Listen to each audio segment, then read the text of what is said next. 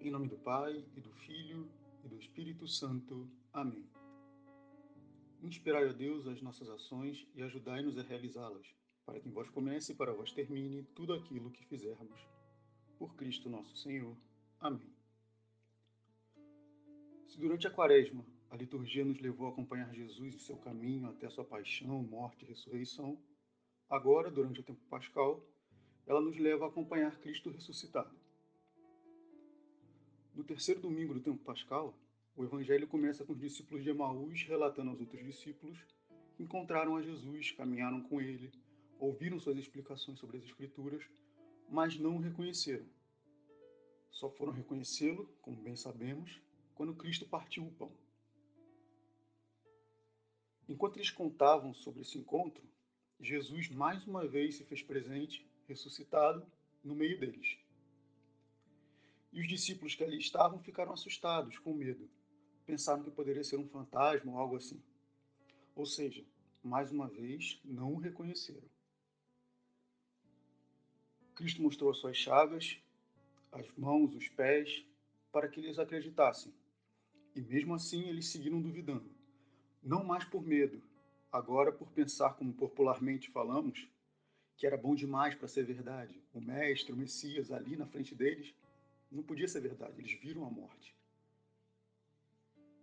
Esse ato de não reconhecer, nós podemos encontrar também na primeira leitura.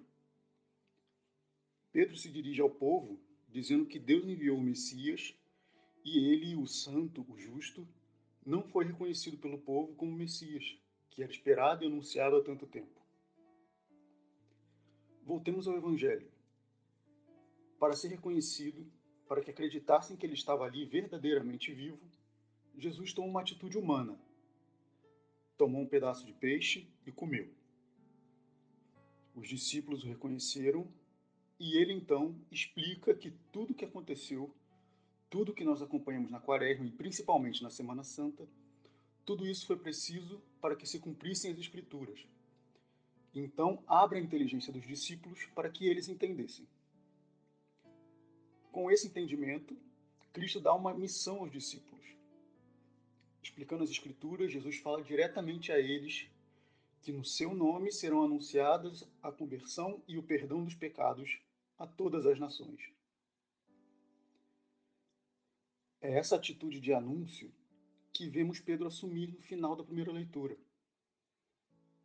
Depois de dizer que o povo não tinha reconhecido o Messias, que o tinha condenado, Pedro lembra que assim se cumpriram as Escrituras e convida todo o povo à conversão.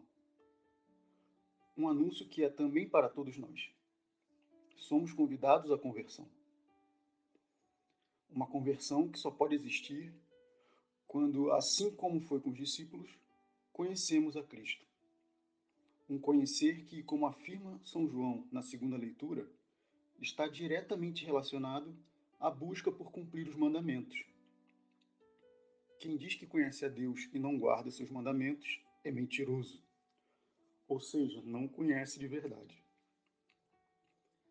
É por isso que a carta de João é escrita com o objetivo de pedir que lutemos para não pecar mais.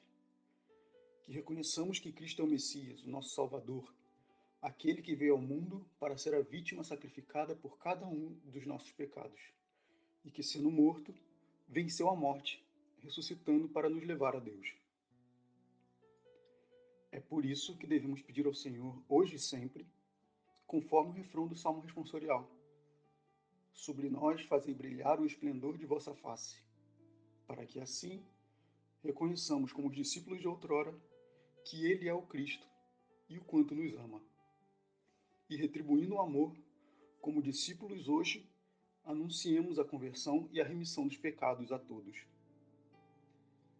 Que o Senhor nos leve cada vez mais a conhecê-lo e amá-lo, para que assim, com a inteligência aberta por Ele, pois sem Ele nada podemos fazer, sejamos seus discípulos anunciadores.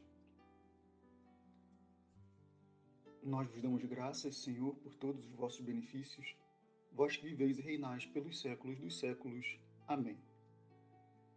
Em nome do Pai, e do Filho, e do Espírito Santo. Amém.